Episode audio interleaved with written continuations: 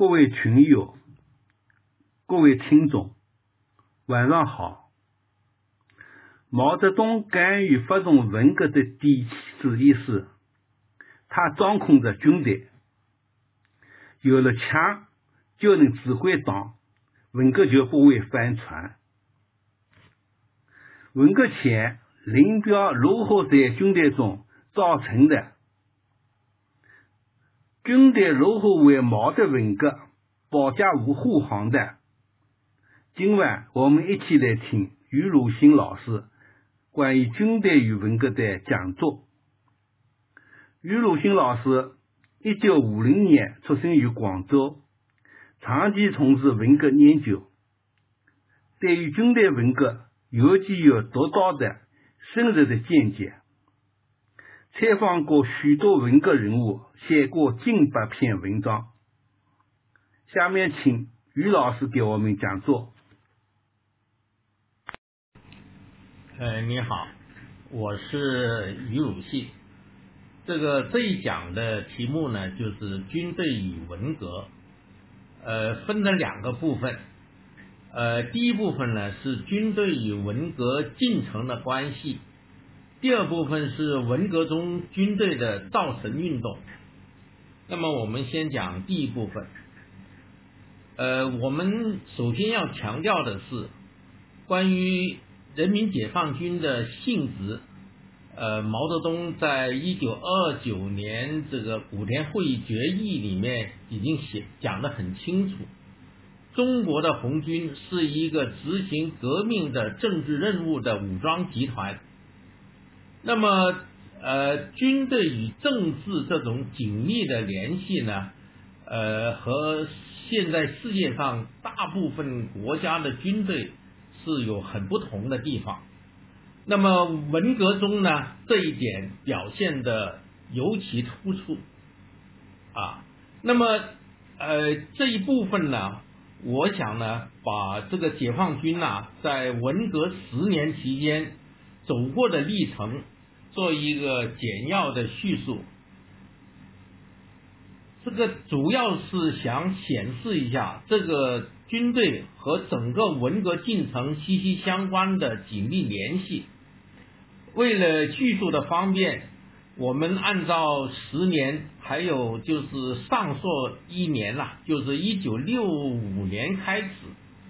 这个主持军委日常工作的。和处理军委日常事务性工作负责人这两个层面，把这整个历程，这十一年的历程分为呃几个阶段。第一个是一九六五年这一年，我们讲就是文革前夕了。文革前夕呢，呃，这个就是从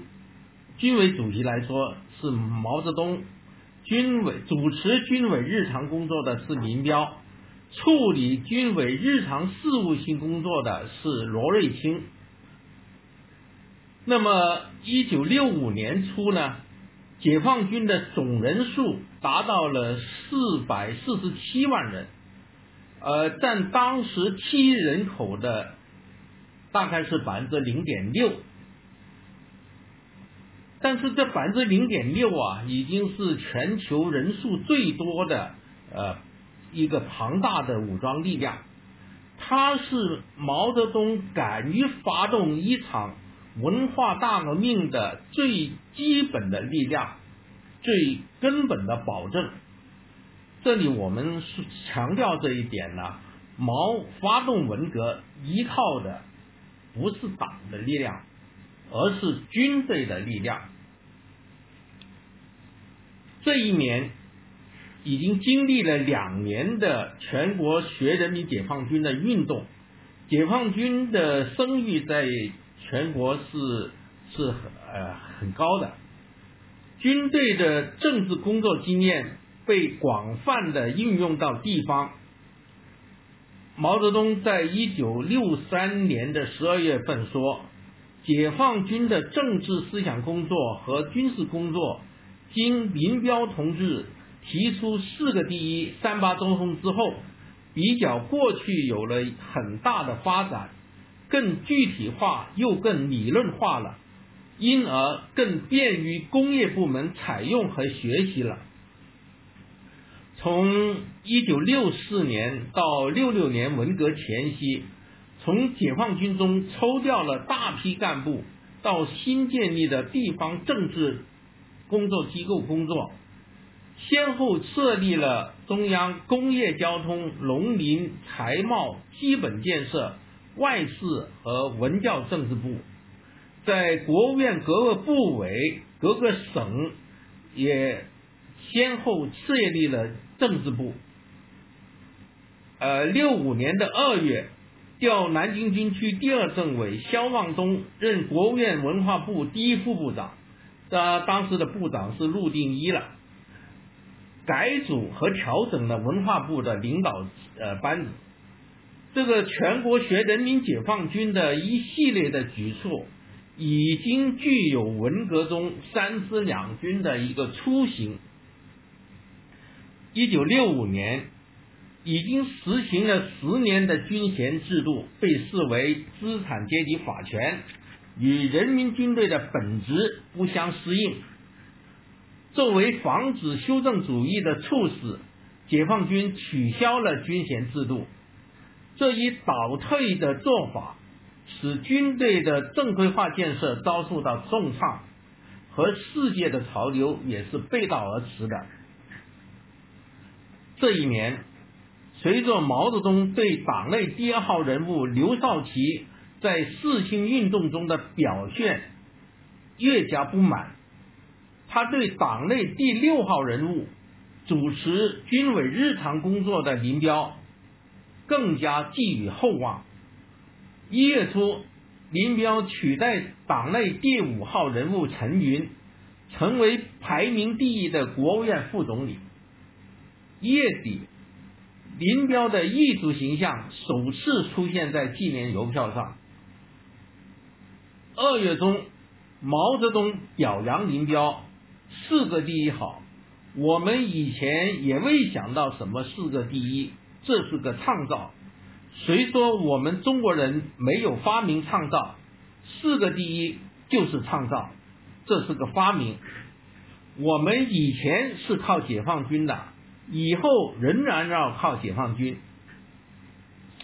这一年的最后一个月，中共中央政书记处书记、国务院副总理、军委秘书长、总参谋长罗瑞卿被指为野心家，遭到了毛泽东、林彪的合力清洗。这个罗瑞卿事件呢，是林彪提出来的。就是以后说是林彪发现的，但是是毛同意的。而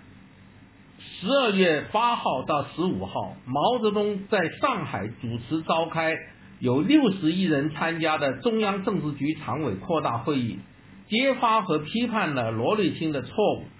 这是一九六五年的在军内最重大的一件事情。这个罗瑞卿啊。作风比较强悍，能力是很强的，但是性格上也有很明显的缺陷。一是独断专行，惯于揽权；二是不注意团结同志，很易得罪人。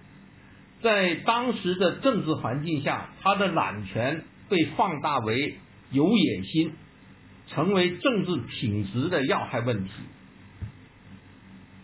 上海会议决定了处理罗瑞卿问题的五条意见：第一，性质严重，手段恶劣；第二，与彭黄有别，就是指彭德怀啊、黄克诚啊有区别；第三，从长期看，工作有一定的成绩；第四，承前避后，治病救人的方针；五，领导有责，处理分两步走。调动职务，不搞面对面，冷处理。呃，这是一九六五年的情况。那么第二阶段呢，我们讲就是毛泽东、林彪，呃，还有就是周恩来，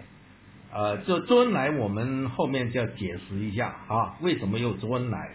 还有就是叶剑英、萧华、杨成武这个三驾马车的时期啊，这一时期呃时间呢是由六六年的一月到一九六七年的上半年，大概是一年半的时间，重点是三驾马车了啊。这一时期呢，林彪名义上是以军委第一副主席身份主持军委日常工作，但是，一九六七年一月份军队介入地方文革以后，具体的三支两军任务，往往是周恩来以中央文革碰头会主持人身份布置的。文革期间。周恩来在军队中没有任何职务，但是他以历史上形成的威望，对军队的影响力绝对不可忽略。由于周恩来的作用，林彪其实在相当长一段时间其实是当甩手掌柜。呃，一九六五年十二月上海会议以后。杨成武任代总参谋长。六六年的一月，陈毅、刘伯承、徐向前、叶剑英增补为军委副主席。同年的五月，叶剑英担任中央书记处书记兼军委秘书长。原来这种毛泽东、林彪、罗瑞卿这么一个军委领导架构。被刚才说的毛林啊加上周叶剑英萧华杨成武三驾马车替代。进入一九六六年，罗瑞卿问题升温。三月份到四月八号，在北京召开了中央工作小组会议，以彻底弄清罗瑞卿的问题。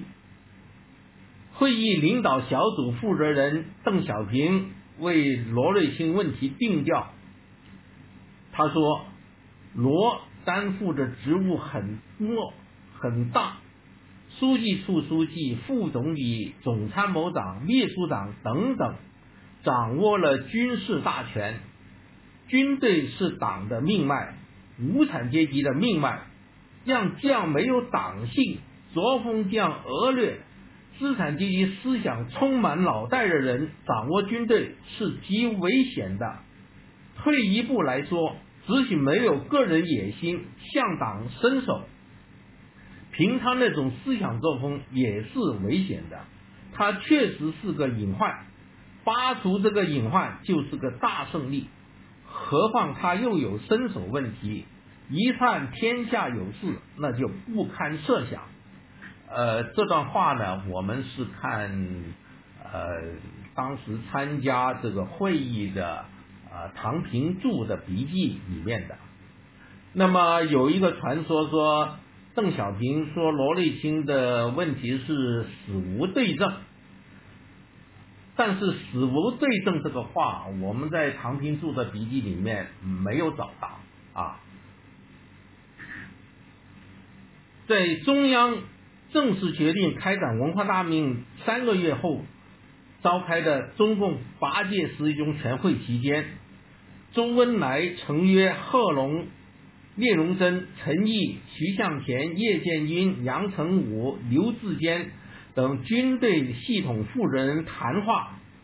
将毛要和刘少奇摊牌的情况及时通报他们。告诫他们必须坚定地站在毛一边。全会期间，政治局常委改组，林彪取代刘少奇，取得了党内第二号人物的地位，并被戴上了毛亲历战友的桂冠。徐向前、聂荣臻、叶剑英被补选为政治局委员，大大加强了现役军队领导人在政治局。中的分量，充分体现了毛依靠军队进行文化大革命的意图。至于军内文革，原来的设想是在连队和一般机关干部中着重进行正面教育，各大单位就是各大军区、军兵种，着重抓好宣传文化报刊、院校出版科研部门的文化大命。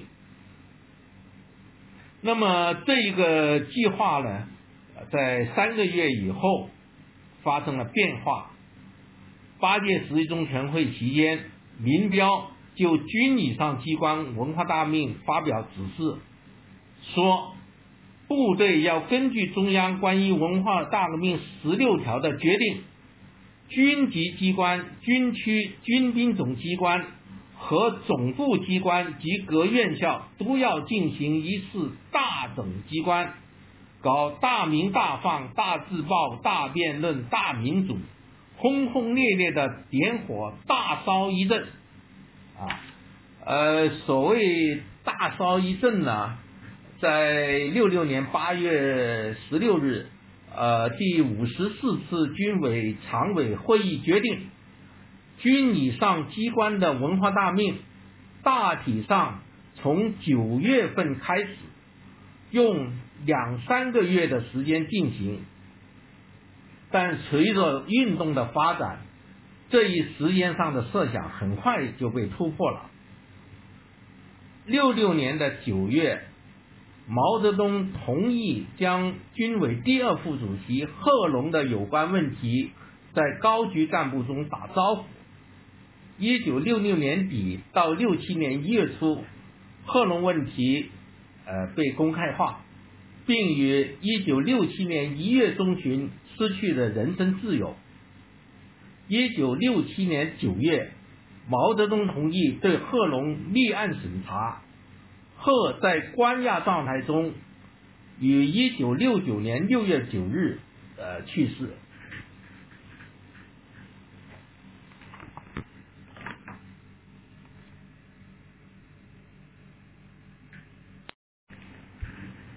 一九六六年十月五日。经毛泽东批准，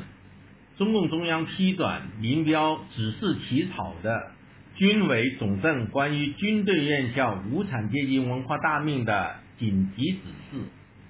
呃，这个紧急指示呢，就是说军队院校要和地方院校一样，完全按照十六条的规定办，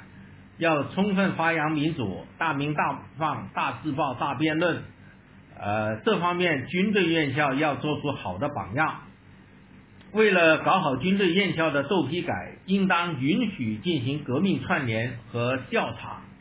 那么这个紧急指示出来以后啊，就把这个全军院校大概是十万这个青年军人解除了出国，形成了一个汹涌澎湃的一个造反洪流。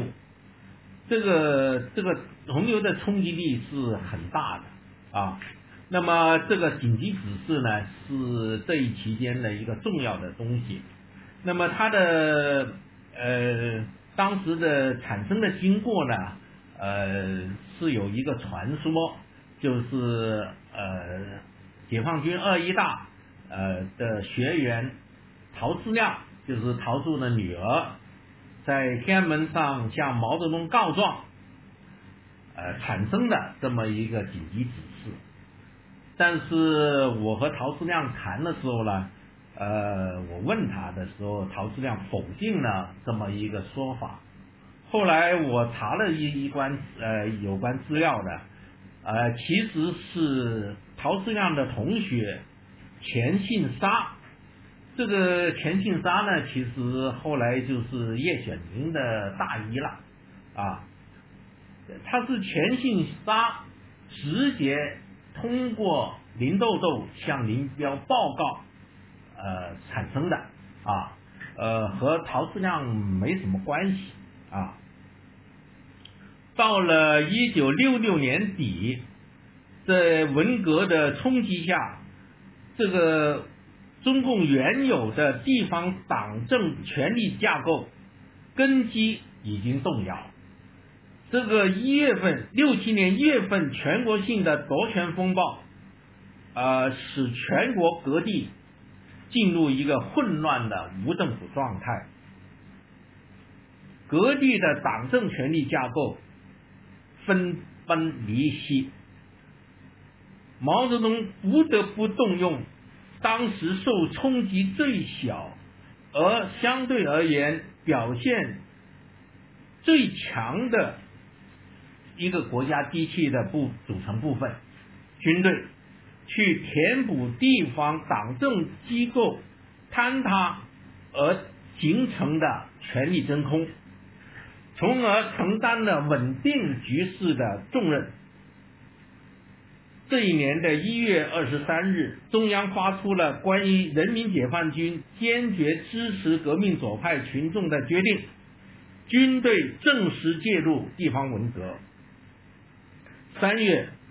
十九日，中央军委作出关于集中力量执行支左、支农、支工军管军训任务的决定，首次明确了军队在文革中的三支两军的基本任务。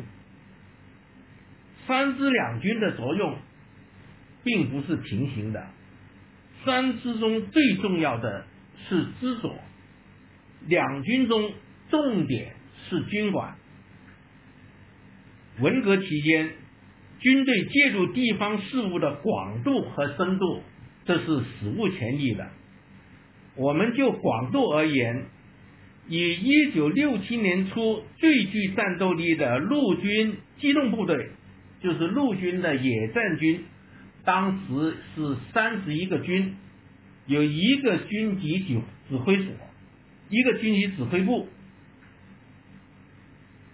以这个三十二个单位为例，沈阳军区陆军八个军，三支两军的负责范围，十六军负责吉林长春市为中心的中部地区，二十三军负责黑龙江哈尔滨市、齐齐哈尔市、齐齐哈尔市等，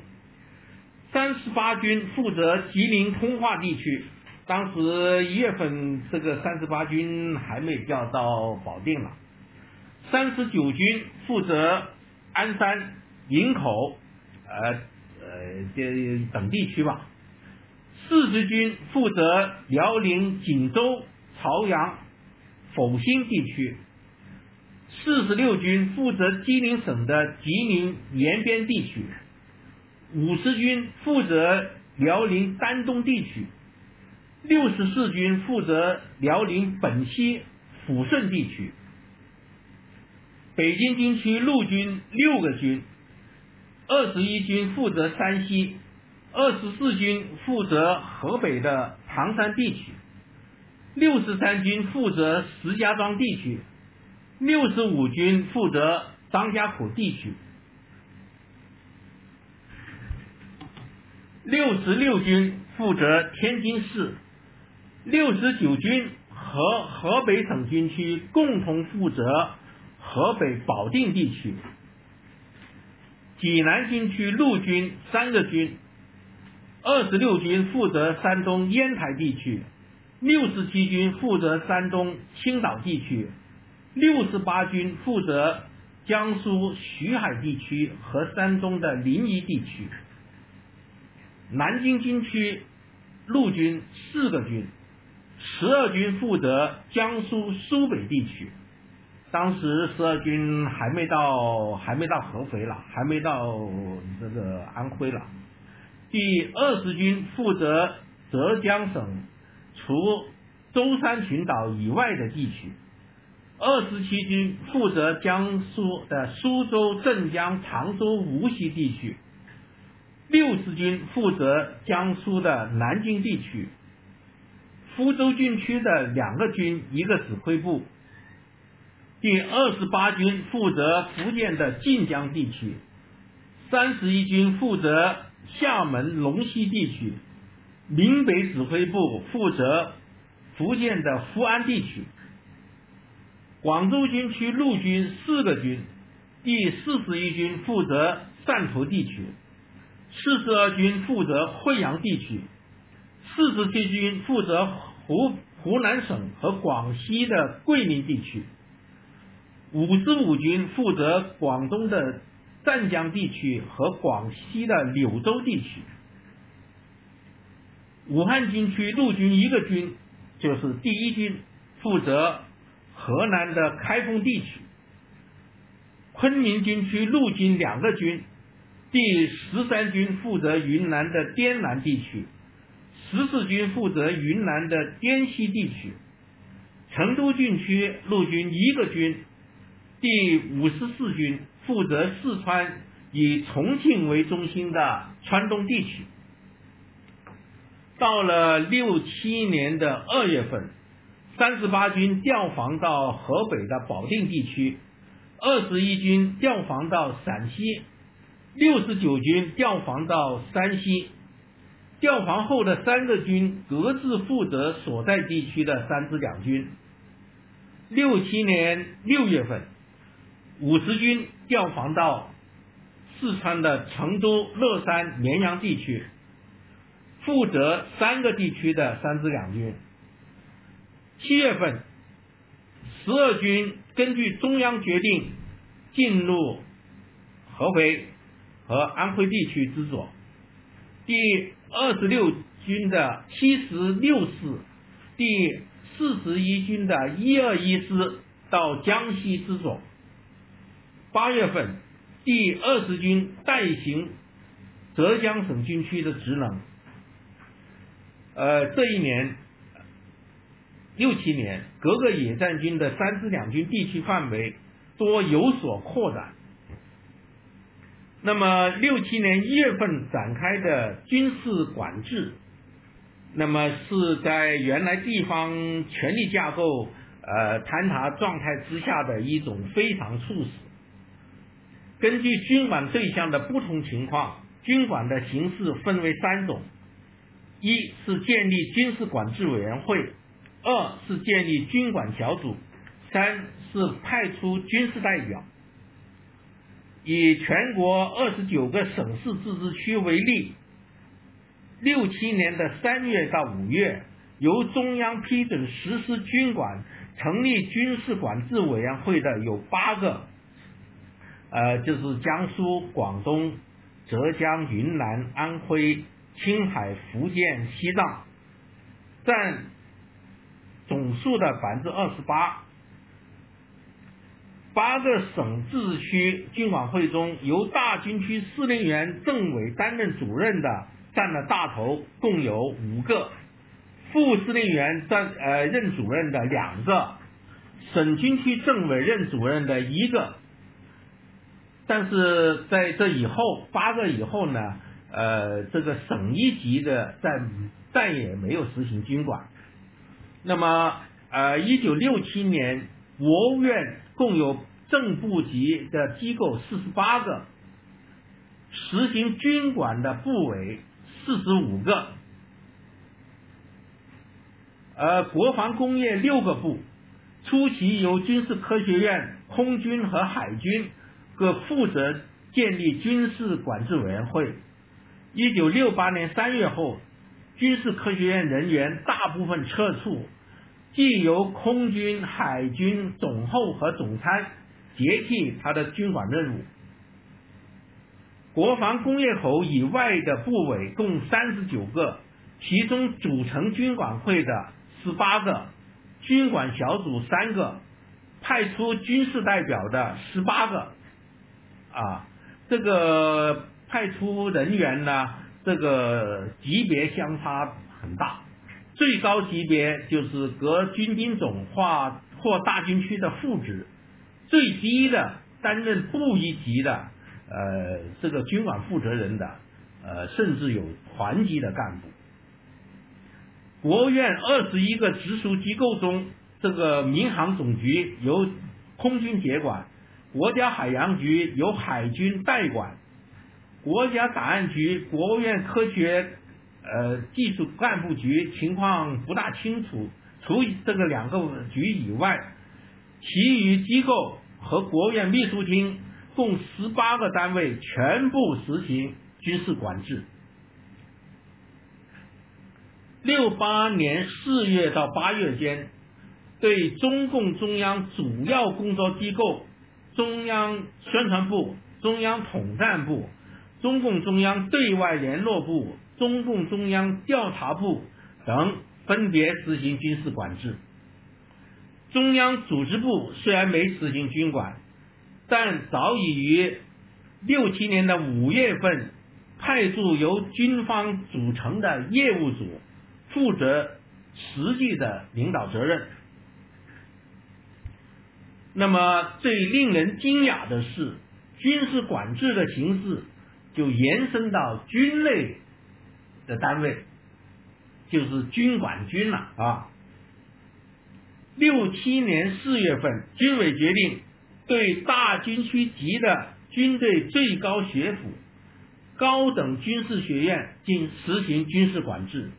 任命原上将、当时已经没有军内职务的最高人民法院副院长陈其涵为军管会主任。一九六八年的十月份，对军队最高政治首脑机关。解放军总政治部实行了不合常理的军事管制，任命海军第二政委王洪坤为军管小组组长，陆军第二十一军副军长刘江平为副组长。那么，军队作为国家机器最重要的组成部分呢，它必然是偏于保守。追求稳定是他的一个宗旨，所以呢，在介入地方文革以后，大部分的军事机关和部队往往倾向于维护旧秩序的保守一派。一九六七年一月二十八日，经毛泽东批准的军委八条颁布，这个使军队啊，啊，以为拿到了对付曾冲击军事机关的。军内外造反派的尚方宝剑。军委八条规定，必须坚决支持真正的无产阶级革命派，争取和团结大多数，坚决反对右派，对那些证据确凿的反革命组织和反革命分子，坚决采取专政处事。但是，中央和毛泽东本人，对于在文化大革命中。什么是真正的无产阶级革命派？什么是右派？什么是反革命组织和反革命分子？并没有制定一个严格的统一的划分标准。事实上，也难以有这么一个标准。这就为各地的军事机关留下了充裕的操作空间。这个换言之呢，这个划分标准呢？全凭各地的军事机关主观的自行掌握，而各地的军事机关，包括大军区、省军区、军分区，甚至人武部，一般的来说，与群众组织中所谓组织成分较纯、出身好、党团员较多的保守派或稳健派思想比较接近，关系天然的较为亲和。这就难免的与保守的派的对立面，造反派或保守派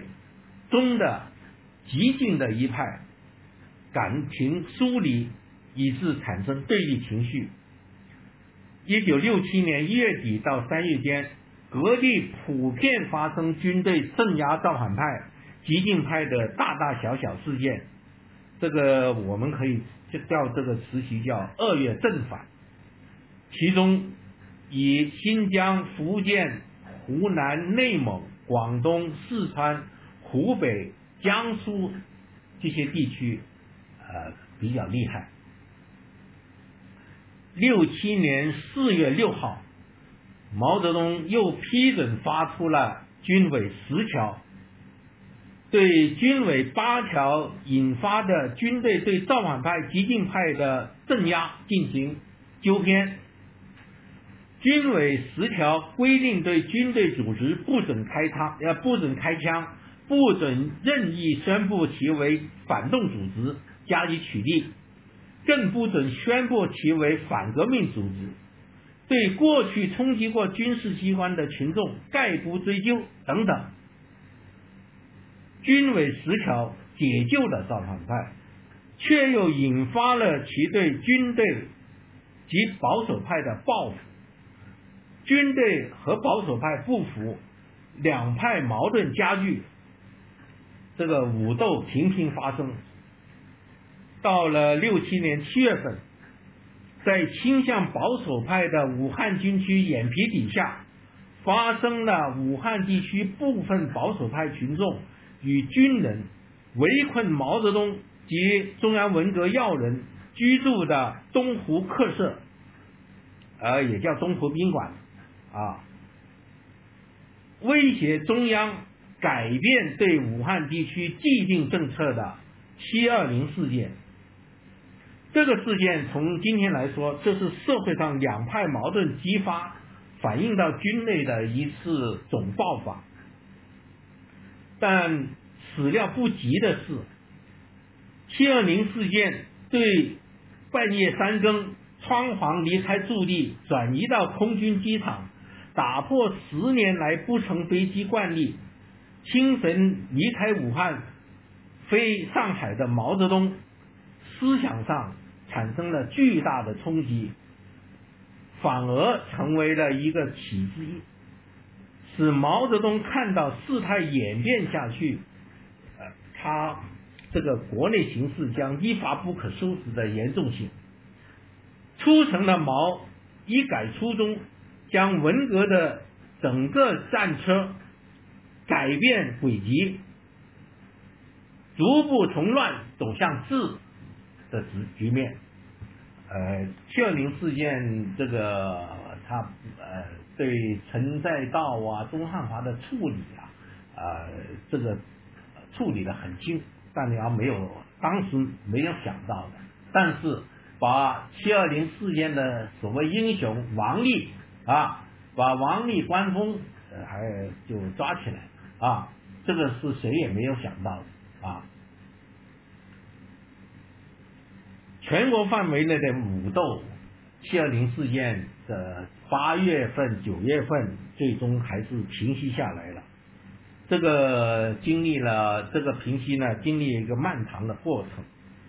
我个人认为，军队尤其是野战军，在这个过程中起了一个决定性的作用。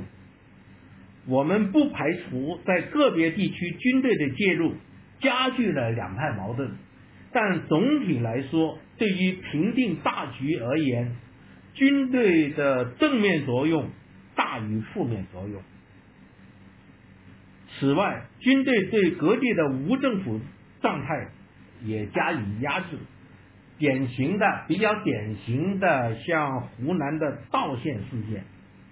那么，道县事件呢，是六七年七七月份到九月份呃发生的。这个就是群众性的杀害，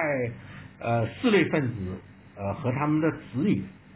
共被杀和被迫自杀四千五百一十九人，杀人事件波及全零陵地区其他的十个县，造成全区共被杀和自杀，呃，九千三百二十三人，其中四类分子的子女四千多人。未成年的两千八百多人。八月二十九日，陆军第四十七军一四零师的炮兵团，他的代号是六九五零部队，进驻道县，采取措施，呃，制止了杀人。九月下旬，基本得以制制止啊。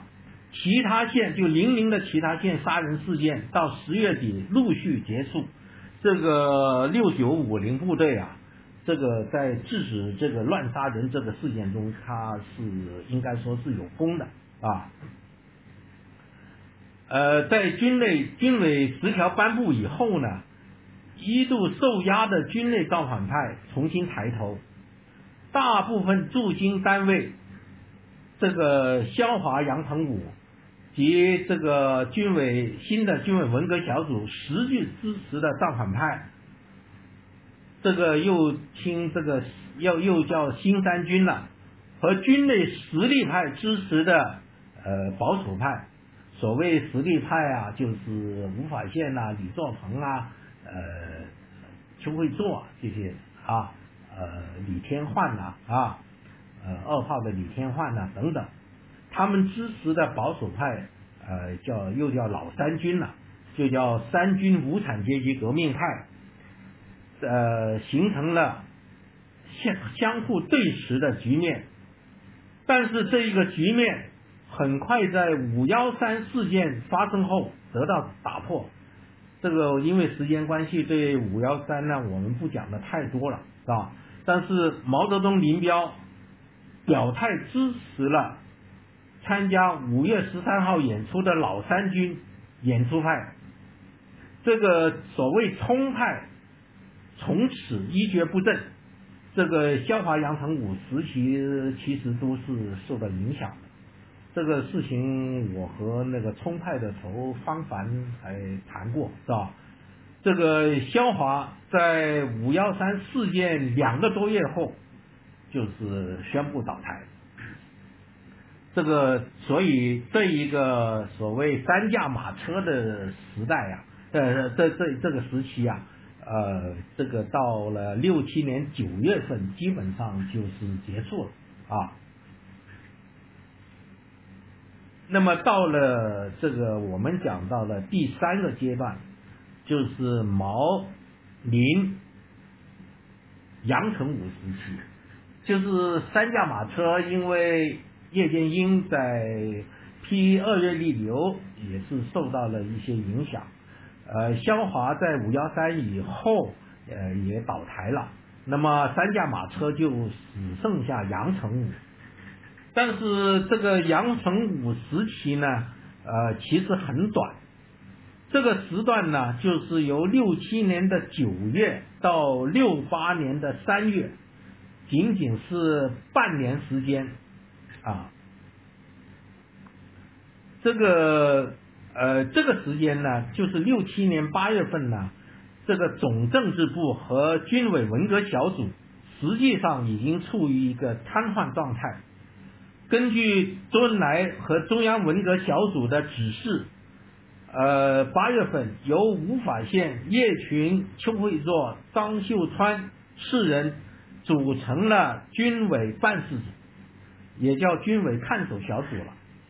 九月份又决定增加杨成武为成员，并指定杨成武作为组长，吴法宪为副组长。这个军委办事组啊，成立的初期呢，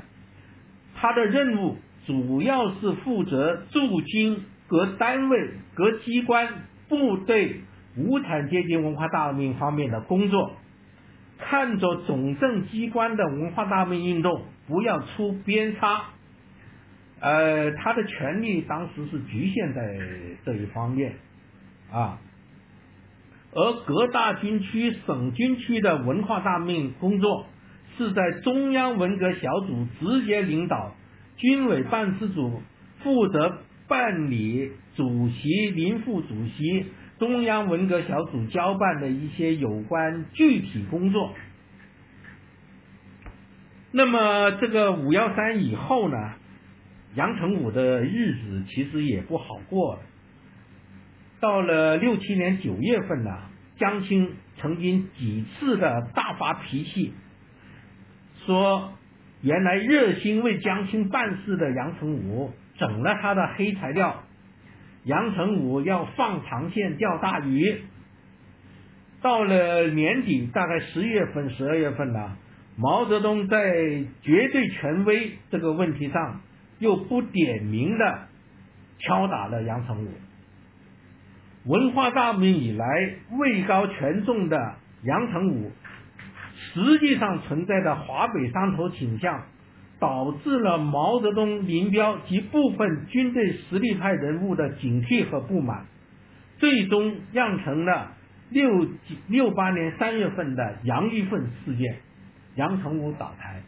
对于杨成武事件呢，很多人说，哎呀，不理解是怎么回事啊？怎么突然的？就就就倒了，其实杨成武的问题最主要的，我认为就是得罪了江青啊。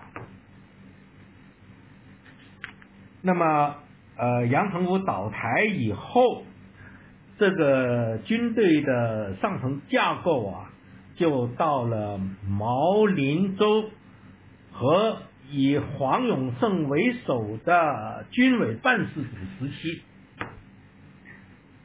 这一个时期呢，是由六八年三月杨一富事件以后，到七一年的九月份，啊，就是九幺三事件发生，为期是三年半的时间。这三年半的时间呢，呃，如果我们只是区分呢，又可以分为两个子时段。一九六八年三月到六九年的四月，呃，就是九大以前呐，林彪还有主持军委日常工作的名分，还有这个名分。但是我们现在发现，六九年四月份到七一年九月份，林彪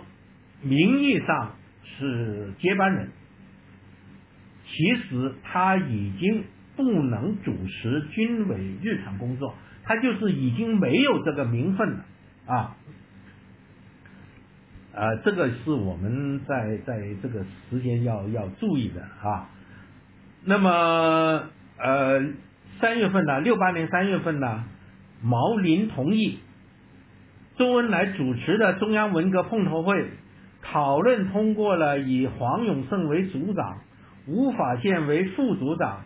叶群、李作鹏、邱会作为成员的新的军委办事组名单。呃，三年以后呢，毛泽东、林彪、周恩来接见黄永胜这些人。周恩来说：“说军委常委不要开会了吧？”毛泽东说：“啊，军委就是办事组，军委常委可以不开会了。”啊，啊，林彪又说：“把它悬空起来。”而，毛泽东还说，叶剑英说，呃，叶剑英说过杨成武是接班人，现在换了黄永胜，你这个黄永胜为什么不会可以接班呢？毛泽东的话里其实有话，他隐含着想以黄永胜代替林彪主军这样的意图。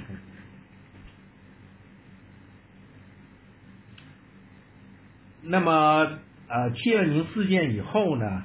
呃，这个一方面呢，军队的知左呢就调整为知左不知害啊，对各派群众组织号称一碗水端平啊，促进革命的大联合，呃，促成这个所谓三结合的临时权力机构革级革委会的成立，但是呢。革命委员会的成立呢，实质上是由军队作为主导。到了一九六八年的九月份，二十九个省市自治区全部都成立了省一级的革命委员会，实现了所谓的全国山河一片红。一批军队的高级干部担任了省一级革委会的主要领导职务。呃，我们可以大概罗列一下，这个贵州的由这个原来贵州省军区副政委李在涵呃担任呃他的主任，北京的由军委常委谢富治担任主任，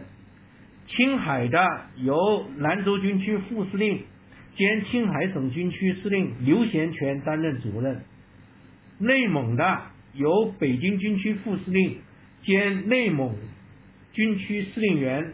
滕海清担任主任，江西的由原来陆军二十六军政委到江西知左的程世清担任主任，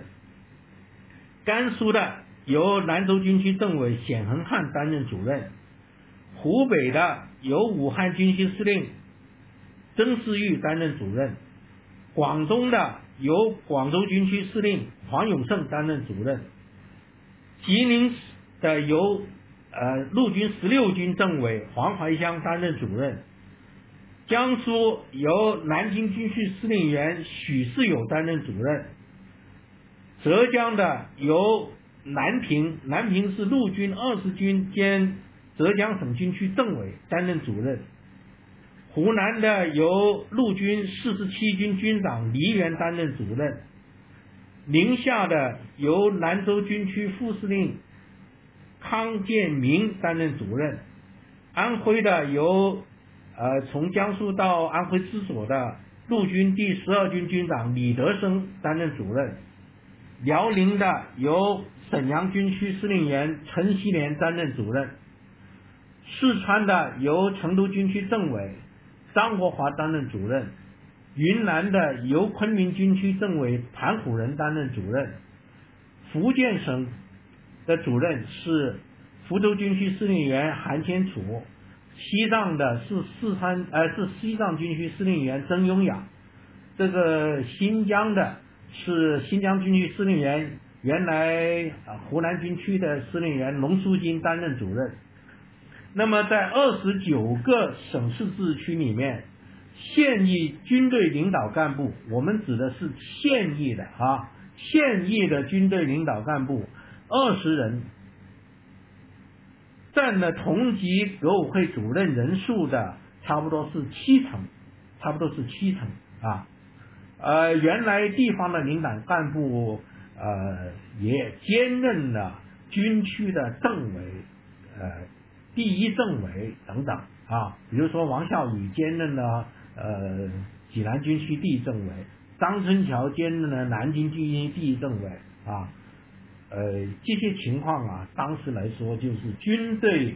主导了各地的革命委员会啊，我们这里是只是省的革委会了，其实呃地区一级的呃县一级的大部分都是这种情况。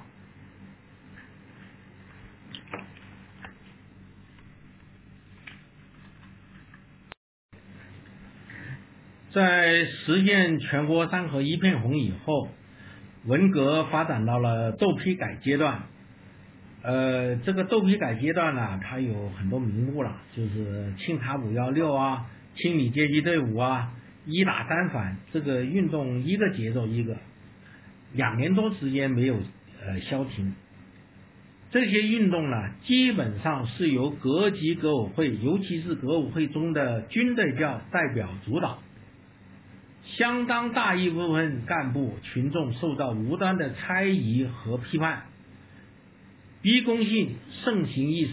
制造了大批的冤假错案。其中，我们说是最臭名昭著的，像南京军区司令，呃，江苏省革委会主任许世友，在江苏掀起的规模空前的清查五幺六运动。历时三年多，全省被打成五幺六反革命分子的多达二十六万多人，啊，这个江苏啊，一九五七年反右被划划为右派分子的是一万三千多人，这个深化五幺六运动是反右斗争伤害面的二十倍，又比如。北京军区副司令兼内蒙古军区司令，呃，内蒙古自治区革委会主任唐海清，在内蒙领导的挖缩运动，根据官方不完全的统计，在全自治区共挖所谓内能党三十四万六千人，刑讯武斗致死一万六千多人，致严重伤残的。八千七百多人，但是对内蒙人民犯下严重罪行的滕海清没有受到应得的惩罚。事后他才，事后他仅仅平调到济南军区担任副司令。一九六九年的四月，呃，中共九届一中全会选出了中央政治局成员二十五人。其中现役军队领导人十三人，占整个政治局成员的百分之五十二。在这个十三人里面，视野系的呃是五人，占了百分之二十。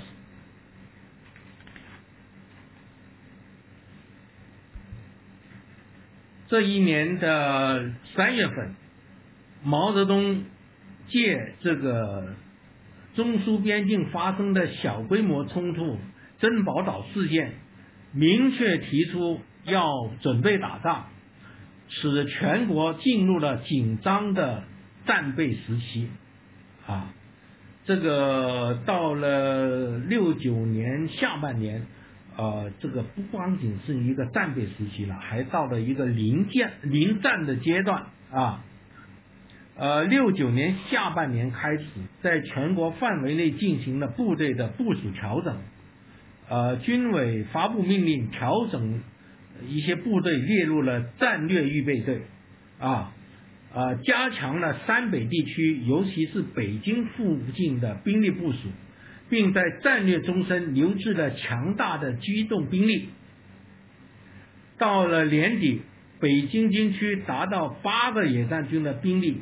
加上沈阳军区的六个军，兰州军区的两个军，山北地区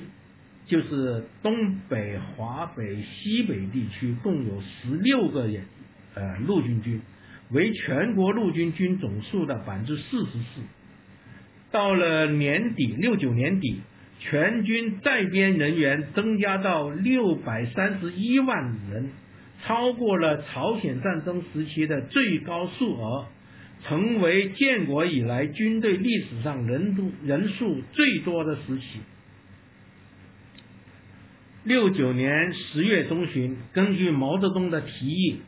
中央政治局开会，作出疏散在京的党和国家领导人的决定。之后，毛泽东离京到武武汉，林彪疏散到苏州，周恩来和军委办事组留守北京。呃，十月十七号，林彪就军队加强战备、防止敌人突然袭击作出指示。依照这个指示，全军各部队立即行动。当夜疏散到位，涉及部队有陆军九十多个师，五百二十多个团，海军四百三十艘战艇，空军四千一百余架飞机。这个就进入了临临战阶段。其实这个临战阶段，这个统帅部啊，是一个很奇怪的统帅部。毛泽东呃最高统帅是在武汉，副统帅是在苏州，周恩来这个他们留守在北京，在中国画了一个大三角。这个大三角呃每个点呢相差大概几百公里到一千多公里。这个是一个什么统帅部？如果是真的战争来临，这个统帅部能起作用吗？是吧？但是这样呢，这个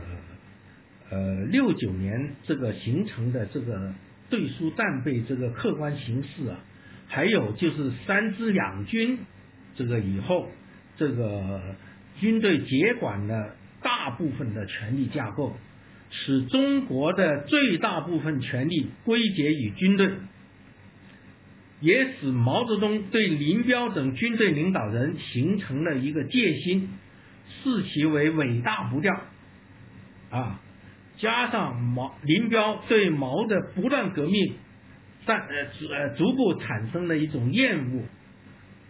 毛泽东有意在激进文人中。另外选最能深刻理解他的无产阶级专政条件下继续革命理论的传承者。林彪虽然在军中共九大确立为接班人，当选为唯一的中央副主席，但他的权力不仅未有因此获得实质性的增加，反而在九大以后被架空。啊，那么。呃，到了七零年的三月份，毛提出要召开世界人大和修改呃宪法。这个呃，周恩来在六月份就是呃这个国务院的呃大概三十二个机构啊啊都建立了党的核心小组和革委会，但是这个虚设的国防部未有和其他部门一样任命呃负责人。林彪直到一九七零年，他对外还用国务院副总理兼国防部长这样的名义。那么他虽然是党内的呃名义上的第二把手，但是在政权体系中，他他的地位低于周恩来啊。周恩来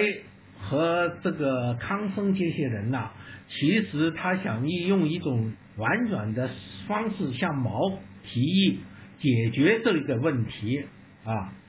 呃，就是呃，能不能毛当国家主席，林彪当呃副主席，啊，这个就满足群众愿望啊。那么在国家形势上。这是国家元首、副元首，但是毛泽东对这个就坚决不同意啊。那么在呃七零年八九月份的庐山会议，就是中共九届二中全会上，呃，毛泽东、林彪为啊这个张春桥翻脸啊，就是呃这个三个副词的问题了啊，就。为为为为他翻脸啊啊！呃，庐山会议以后，毛泽东明是批陈伯达，其实他是啊针对林彪的啊。毛迫使军委办事组的成员啊为庐山的事检讨再检讨啊，最终的目的也是逼着林彪低头就范。但是林彪不为所动。啊，在一年以后，七一年的八九月间，已经要决心抛弃林的毛到南方巡视，发动各地诸侯倒林。啊，林毛林关系啊濒临绝境。呃，毛这一套整人手段使林彪的一家深深恐惧，但是这个一家呢，所谓一家，这个林立恒可能不在这里，这这这是排除在外了，是吧？这个林彪和他的妻子和他的儿子，呃，不惜孤折一这一灾啊，冒九死而求一生啊，在九月十三号凌晨在。海军山海关机场乘专机强行起飞逃出境外，啊，那也大家也知道了，这个九月十三号两点多在蒙古这个坠毁，呃，机上这个九个人没有一个生还的，啊，那么现在的问题呢，呃，很多人都有一个疑问，到底九二三那那一天晚上林彪是清醒的？呃，还是呃是自己要走的，还是迷迷糊糊的被呃架着走的？那么呃，我们看呢，林彪呢，他是自己爬上飞机的，他也不是一般的舷梯，也是一个折叠梯啊。如果折叠梯他不清醒的话，他是爬不上去的啊。那么我们觉得林彪他是自己愿意走的啊。那么飞机失事的原因呢？呃，我曾经翻译了那个蒙古的方面的调查报告，我的觉得坠毁的呃有有可能是飞行员啊故意造成的啊，的故意造成的啊，嗯，他不是不迫降不成功，他呃基本上没有采取迫降措施啊。那么，呃，林彪事件以后呢，就是呃，这个到了一军队到了一个叫做毛叶邓的时期，毛叶邓的时期，这一阶段呢，就是从七一年的九月到七六年的一月份，其实这个时期啊是四年，呃，有四个月这个时期。其实文化大命，我我们就是说这个呃军队的那个主持军队日常工作的，呃，其实是前是林彪，后是叶剑英啊，后是叶剑英。其实呃，就是说前五年是林彪，后五年大概是叶剑英，我们是这样划分的啊。呃，那么叶剑英时期这个呃，周恩来对军队的影响力呃，在这一阶段逐步就淡出了啊。呃呃，因为时间的关系吧，我们这一段讲的就是快一点啊。那么，呃，根据不完全的统计吧，就是九幺三受林彪事件牵连的少将以上的高级将领，呃，大概是有四十人这么多啊。那么我们统计一下，林彪事件以前，呃，被打倒的。就是靠边站的少将以上的高级将领呢，大概是有四十五人啊。那么到了林彪事件，到九幺三以后，到文革结束，就是粉碎四人帮，受到处分的少将以上高级将领呢，大概有四呃二十人左右啊。那么这个所谓十大元帅呢？呃，罗荣桓是文革前就逝世了。那么其他呢？除了林彪以外呢，在文革期间都受到不同程度的冲击。这个三位元帅，贺龙、林彪、彭德怀，在文革期间是非正常死亡。呃，我看呢，嗯，这个。少将以上的大概是一千多人啊，那么受牵连的呃文革中受非正常死亡的呃大概是一百人左右，这个我们说他的折损率啊大概是百分之七八啊，那么说我们可以说是没有任何一场战争。可以使这么多高级将领先后倒下，在十年中啊，这种情况呢，大概只有苏联的大清时时代，就是苏联的一九三就三十年代啊，到就是二战以前呐，这么一个呃，说是基洛夫那个那那那个呃被暗杀那个那个时期啊。这个时代可以北冥啊？为什么文革时期这么多高级将领啊要先后倒下啊？这个我觉得主要的原因啊，就是我们的军队它的特性决定的，这个军人离政治太近啊，这是一个。我觉得是文革时期军队和呃这个文革关系的一个很重要的一个要汲取的一个教训啊。呃，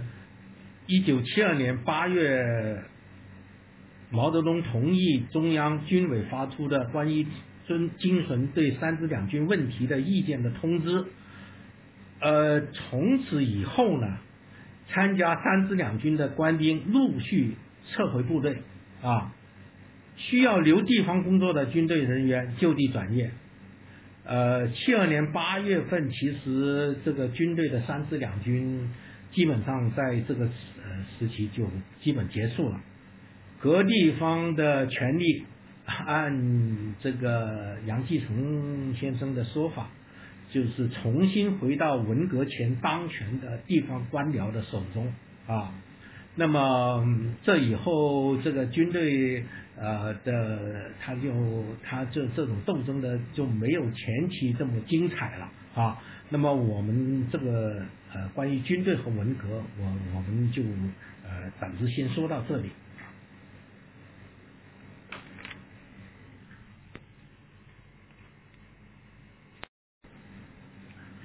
呃，我们现在讲这个第二部分，文革中军队的造成运动。但是在讲这个以前呢，对这第一部分我做一点补充哈。这个九幺三事件以后呢，呃，文革极左派的势力膨胀，但是幸亏毛泽东没有把主持军队日常工作的权利交给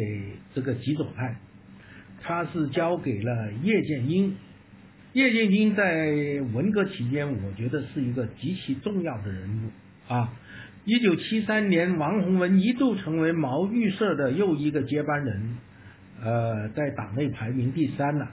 但是并未顺理成章的成为军委副主席。即使是极左派中最有心计的张春桥，也就是一个没有军事指挥实权的总政治部主任啊。毛这一个安排呢，还是。尚存理性理性吧，我我我我的意思。那么十月六九年十月六号，这个华国锋、叶剑英、汪东兴密谋，以汪掌握的中央警卫团的部分兵力，一举抓获呃四人帮。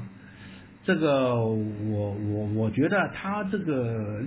呃所谓粉碎四人帮啊。很多人都争这个功劳，其实就是这三个人。我觉得啊，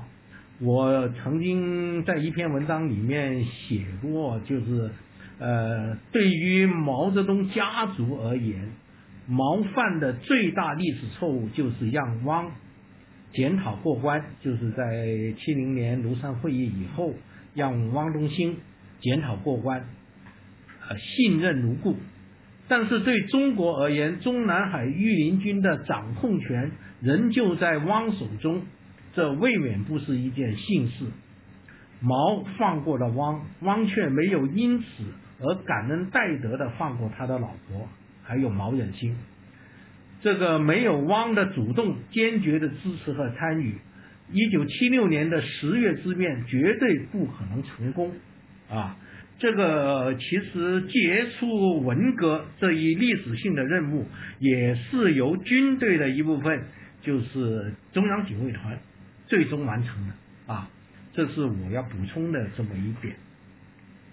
那么说到军队的造成运动呢，呃，分几个问题哈，就是第一个就是军队在一九六零年以后对毛泽东思想就有一个新的提法。这个提法呢，就是在呃那个关于加强军队政治思想工作的决议里面说的，毛泽东同志是当代伟大的马克思主义者。啊，呃，毛泽东思想是在帝国主义走向崩溃、社会主义走向胜利的时代，呃，在中国革命的具体实践中，在党和人民的集体奋斗中，应用马克思列宁主义的。普遍真理，创造性的发展了马克思列宁主义。那么这么一个提法呢，呃，后来往往说是林彪说的，其实不是林彪说，是军队的秀才们总结的。这个，但是这么一种语言呐，这个地方这个陆定一主管的中宣部，他没有表示出来。啊，这就是毛在文革前已经在感情上更亲近军队，这么我觉得他们这是一个重要的原因啊。那么到八届十一中全会呢，这个把上面这个七零呃六零年这句话呢，又又又加以呃更加什么了？这个呃讲的就是。毛泽东同志是当代最伟大的马克思列宁主义者。那个六零年说是当代伟大的马克思列宁主义者，现在加了一个“最”字啊。这个六零年说是创造性的发展了马克思列宁主义。这里八届十中全会公报就是说，呃，毛泽东同志天才的、创造性的、全面的继承和捍卫。继承、捍卫和发展的马克思列宁主义，把马克思列宁主义提高到一个崭新的阶段，啊。那么刚才所说的那个呃三个所谓三个副词啊，就是天才的、创造性的、全面的，就是来源于我觉得来源于八届十一中全会啊，八届十一中全会。那么就在以后啊，这个林彪名义发表的呃毛主席语录再版前言也呃重新说了这句话。其实现在我们知道再版前言也不是林彪写的，是吧？啊，这这这唐平柱说是他写的啊。那么这个这这个三个副词啊，到了六八年十月八届十一中全会。讨论新党章的时候，毛两次圈圈去了这个三个副词，呃，到了这个一九七零年八月，林彪在九届二中全会借有关天才问题不点名的指责了张春桥啊，这个引起了毛的不满。这个毛林呢，从此分道扬镳。这个就是三个副词啊，三个副词。林彪上位，林彪上来，林彪得到毛的赞赏，也就是他对毛毛的这种吹捧。林彪下来，也是毛圈去了这三个副词，他仍然坚持毛是天才啊。在这个问题上，毛引起毛的不满。所以这个这个这个呃，关于这种新的提法，其实是呃这个军队里面呃一个很新的东西，到当时啊很新的东西，也是林彪上台下台的一个因因由啊。第二个呢，就是我们讲一下这个呃四个伟大，四个伟大呢，就是呃。他开始的时候大概是六六年八月份，先先先在林彪的讲话里面有的啊啊，伟大的导师，伟大的领袖，我代表我们伟大的导师、伟大领袖、伟大统帅、伟大的舵手毛主席，什么啊？这个林彪在八月份这个接见的讲话的时候，他他他就是这样说的，呃，这是对毛个人崇拜的一个。具体的体现了是吧？呃，当年的十二月份，毛泽东已经在一个文件上面把这句话，把这个四个伟大删掉了。到了六七年的二月，呃，毛在接见阿尔巴尼亚那个卡博和巴洛夫的时候，又说又给我封了好几个官，什么伟大导师、伟大领袖、伟大统帅、伟大舵手，我就不高兴。啊，但是有什么办法？他们到处这么搞。这个毛讲了以后呢，到了当年的五月份，这个五月一号的时候，这个在人民日报上面呢，这个呃，这个发表了林彪在对五月一五一国际劳动节的题词。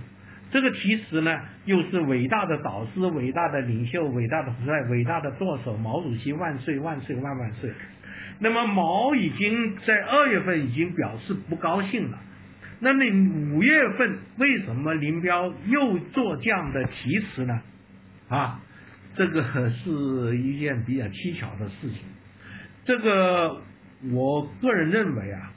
可能林彪。不相信毛泽东的不高兴是真心的，因为毛泽东在历史上对个人崇拜啊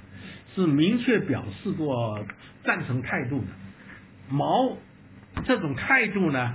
呃，林彪认为他是他内心的一个流露，而他这种说要把它删掉啊，说是不高兴啊啊是是假的，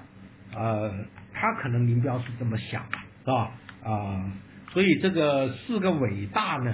这是也是毛林之间呃后来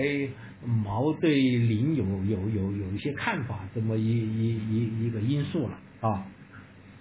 第三个呢，就是嗯军队提出来的三中医四无限啊，这个也是呃首次见报呢，大概是六七年的五月份。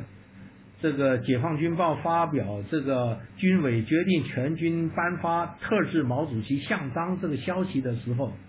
他就有四个伟大，也有四无限，也有三中于也有。这个所谓呃四无限呢，就是对毛主席无限热爱、无限信仰、无限崇拜、无限忠诚。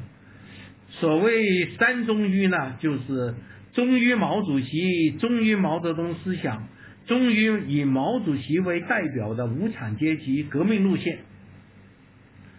那么到了六七年的十月份呢，这种所谓三忠于呢，就发展成为五忠于啊。当时五忠于是怎么提呢？这个新华社在报道空军的一次呃会议上呢。他是这么提的，就是忠于毛主席，忠于毛泽东思想，忠于毛主席革命路线，忠于林副主席，忠于以毛主席为首的无产阶级司令部，啊，这就变成了五忠语啊。到了第二年呢，大概六八年的三月份。在报道空军的一次呃会议上，又发展成为忠于无产阶级的伟大导师毛主席，忠于战无不胜的毛泽东思想，忠于毛主席的无产阶级革命路线，忠于毛主席的最亲密战友林副主席，忠于以毛主席为首的党中央，忠于中央文革。这个就变成了六中于了啊，变成六中于啊。那么在我的印象里面呢，在文革中开展这个三中一运动啊，是军队是呃是是最狂热的啊。军队的狂热呢，以海军、空军，特别是以空军是是是是最为典型的啊。啊，呃，这个空军呢，他比如说我们找到空军第五军的一个经验，所谓啊，呃，所谓就是他的经验说到就是人人胸怀一个忠字，人人培养一个忠，事事体现一个忠，事事想到一个忠啊，呃，这他他他他他他就是呃，一切都是忠啊。在呃，他这个经验还说这个啊，连几岁的娃娃也投入了中字的呃洪流。他他的一个五这个五军里面空五军里面的芜湖基地幼儿园的小朋友，也建立了早请示晚汇报、每餐向毛主席祝福的制度。有一次吃饭的时候，老师没有组织小朋友住院，小朋友就说。没有敬祝毛主席万寿无疆，我们就不吃饭啊。那么还有一个问题呢，就是说军队对林彪的吹捧啊，呃，甚至还比毛泽东比吹捧毛泽东还要肉麻，超越了毛泽东。这种这种超越呀。呃，可能不可能不引起毛泽东一个警觉啊，毛泽东的不高兴了，是吧？呃，我们现在能够看到的，比如说李作鹏在海军首次学毛主席著作《积极分子代表大会》的这个政治报告里面，我觉得他这个政治报告对林彪的吹捧是调门最高的啊。他说了，国际共产主义运动发展的历史表明，每当出现一个伟大的天才领袖，把马克思主义发展到一个新的阶段，这同时也必然会出现一个杰出的天才的政治家。这个就是林彪了，这样的人是杰出的天才的政治家。作为他最亲密的战友和最得力的助手，宣传他的学术。捍卫他的权威，阐明和发挥他的思想，继承和发展他的事业，帮助世界无产阶级认识自己的伟大的天才领袖啊。他他这里说的是很很很什么的啊啊，这个他还说，民副主席对毛主席对毛泽东思想所做出的最全面、最正确、最科学的评评价，字字句句表达了亿万革命人民的愿望，字字句句说到了亿万人民的心坎里。极大的增强了全国和全世界革命人民对伟大领袖毛主席的无限热爱的感情，啊，呃，他还说，啊，毛对这林彪对毛的这种啊呃吹捧啊，就是是林彪副主席对中国革命和世界革命最卓越、最杰出、最伟大的贡献。他的这个伟大贡献，深受中国人民和全世界人民最卓越、呃最热烈、最衷心的感激，值得我们子孙万代大颂特颂、大书特书。他的这个伟大贡献，将作为划时代的伟大创举，载入国际共产主义运动的光辉史册。啊，这今天看起来也是很可笑的，是啊。那么啊，还有一个呢，就是军队这个首唱的是早请示晚汇报。根据我们现在看到的材料呢，呃，这个首唱的早请示晚汇报是是是由这个中央警卫团呃八三四幺部队呃先提出来的啊，呃，一九六七年十月十三号。这个中央警卫团向毛泽东报告，他们就是进入这个北京政治总厂啊，呃，这个两个多月，这四个多月的情况，呃，报告里面说啊，呃，他们呢就是呃上班，呃，这运用上班向主席请示，下班向主席汇报，组织毛泽东思想宣传队。开办学习班，召开讲用会等形式，向革命主呃向革命职工和家属广泛宣传毛泽东思想，在较短的时间内掀起了活学活用毛主席著作的高潮啊！工人们说，上班前向毛主席请示，心明眼亮有方向；下班后向毛主席汇报检查工作和思想。生产中看看车头镜，就是雨露牌干劲猛增大，交班交雨露，互相关心，互相帮。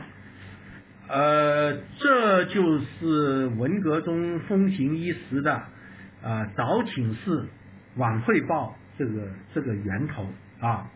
这个大概到了十一月十五号，毛泽东在看到这个中央警卫团的报告。和北京政治总厂这个成立革委会的报喜信以后，呃报呃就是他批示说他看过很好啊谢谢同志们，中央就以这个就向全国这个把这个中央警卫团的报告毛的呃这这个批示这个这个广泛这个向全国呃发发布了是吧？所以这个早请示晚汇报从开始的时候，是是是毛是同意的，而且是他呃赞扬的啊，看看过很好啊，谢谢同志们啊，这是早请示晚汇报的一一一一一个起源了啊，呃还有一个呢就是呃在文革中呢就是。搞了很多毛的塑像，搞了很多毛的塑像以后呢，呃，第一个塑像呢就是五月份，六七年五月份，在北京清华大学呃一一个塑像，这个新华社就是报道了以后啊，这个呃全国呃都要这么搞，这个六月份，六月二十八号，林彪指示了，就是建造大型的毛主席全身塑像，已经成了广大群众的自觉要求。我们部队也应这样搞啊，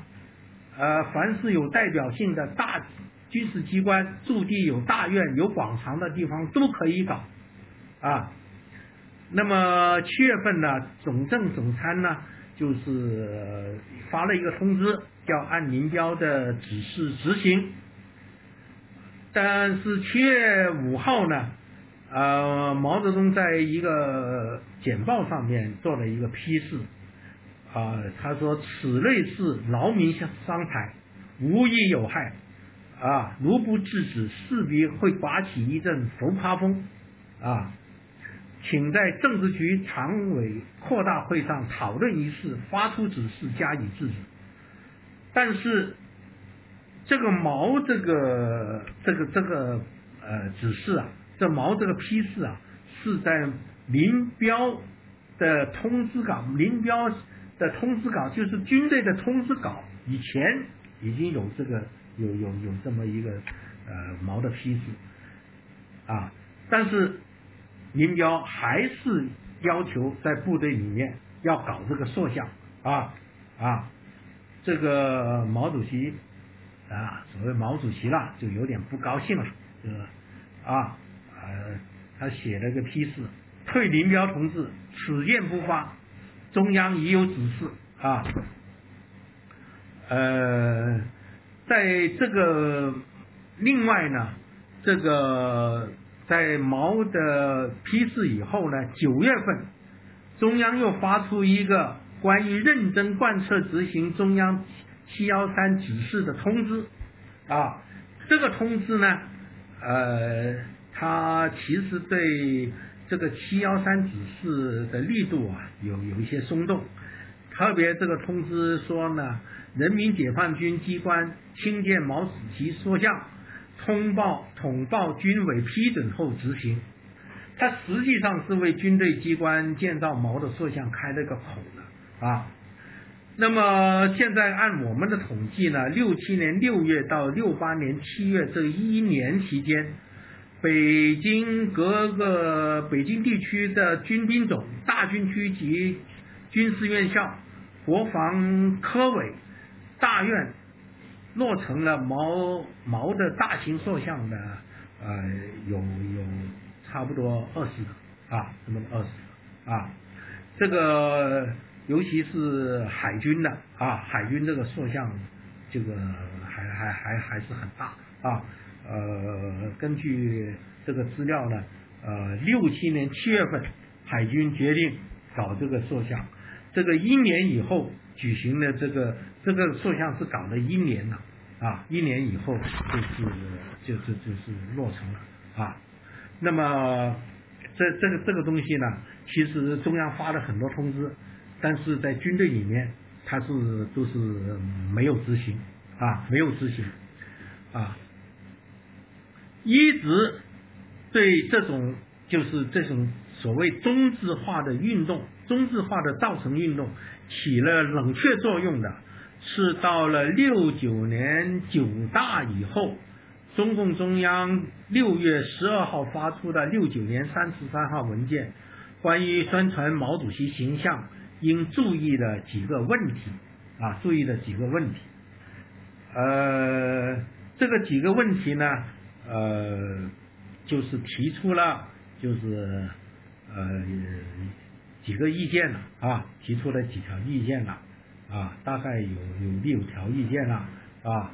呃，就是第一个，不要追求形式，呃，领导要引导引导群众啊，要讲究实效。第二呢，重申一个，就是六七年七月份关于建造毛主席塑像问题的指示。今后建造毛的塑像，必须严格按这个指示执行。第三个是不经中央批准，不能再制作毛主席像章。第四是各报纸平时不要用毛主席像做喊头画。第五是各种物品及包装等一律不要印毛主席像。引用毛主席语录也要得当，禁止在瓷器上印制毛主席像。六，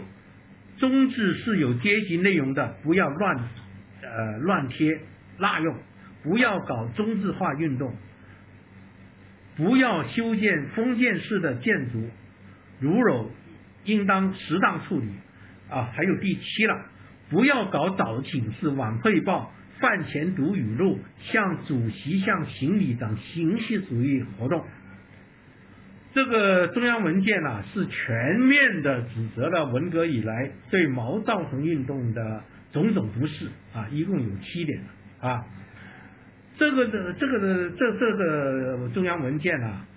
这个我觉得多少损害了这个。人们心目中啊，这个不遗余力的树立毛形象的林彪的威望啊，呃，九大以后，这个这个是六月份发的一个中央文件。九大以后，毛泽东哎，林彪就去了北戴河，后来又去了井冈山。这个现在我们知道，九月份呢。林彪授意别人代他写了一首叫《崇尚井冈山》的一首词，啊，《崇尚井冈山》里面呢，他有他他他有一句了，是吧？啊，志壮坚信马列，起义星火燎原，啊，这句话呢，就是有些由头的，是吧？啊，呃。大概是三零一九三零年初，啊，毛泽东曾经给林彪写过一封信，呃，批评他对这个当时一些悲观情绪哈。后来这封信就呃这个标题就是“星星之火可以燎原”，在在毛泽东选集里面可以查到，但是这信里面删掉了林彪的名字啊。和信里面对林彪批评的一一些部分，问题是为什么林彪会在一九六九年的九月份重提三十九年前的这个旧事？林彪重提这件事，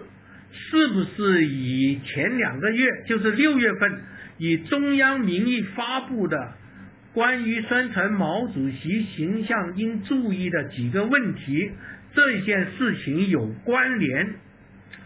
这个好像，这个我我看现在国内的学者好像还没有对这个事情有比较深入的研究，就是为什么他会在这个时候会写这么一首词啊？还是志壮坚信马列，起义星火燎原。就我个人认为啊，这里值得注意的是，其实林彪和毛泽东之间的那个一个裂缝啊，他在林彪的心目中已经不可以愈合啊，这个是一个很重要的一种提示啊。那么这个七呃，这这这个六九年九月份，这是在九幺三事件的两年以前啊，所以这个事情我觉得是值得研究、值得重视的一个问题啊。呃，我这个关于军队和文革的关系，因为时间关系，到呃就就讲到这里，欢迎大家的批评。